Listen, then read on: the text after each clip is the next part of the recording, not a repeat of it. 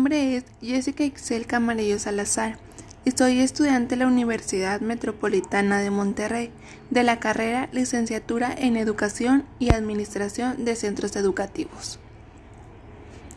El tema del cual se platicará es el rol del docente y los estudiantes en los nuevos escenarios de aprendizaje.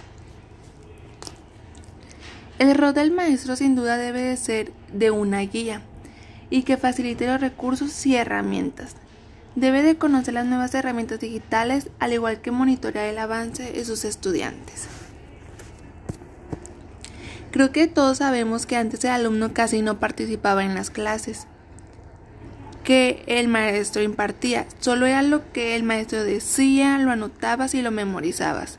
Creo que en aquel entonces los exámenes eran más fáciles o mejor dicho no te enseñaban nada. Porque era lo memorizo, en el examen me acuerdo, pero después se me olvidó. Entonces eso era nada más como de memorizar y no aprendías nada. Lo que actualmente ha cambiado mucho, el alumno no solo se debe de sentar a escuchar, sino que ahora el estudiante debe tener mayor participación con su aprendizaje. Estar constantemente al pendiente de sus actividades, como por ejemplo ahorita entrar a las plataformas, checar qué día ven sus actividades, de qué trata cada una. Y no solo dejar la responsabilidad al maestro, porque casi siempre le echamos la culpa al maestro de que no avisó qué tarea, que había tarea, que cuando esto, no. Nosotros tenemos que ser más participativos. También un aspecto importante es lograr trabajar en equipo. Creo que eso cuesta mucho, pero ahorita hay más que estamos en, en pandemia, pero debemos de tratar de adaptarnos y ser más activos.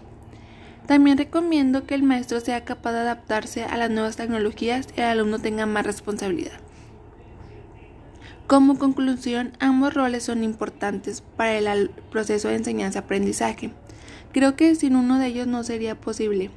Cada uno debe de poner de su parte, tanto el maestro que proporcione recursos, actividades y funcione como una guía, y también el alumno que debe de estar activo, meterse a las plataformas, checar sus actividades y no dejarle todo a los maestros. Entonces creo que debemos de crear conciencia que nosotros somos los responsables de nuestra educación, de nuestro proceso de enseñanza y aprendizaje y que si queremos podemos aprender.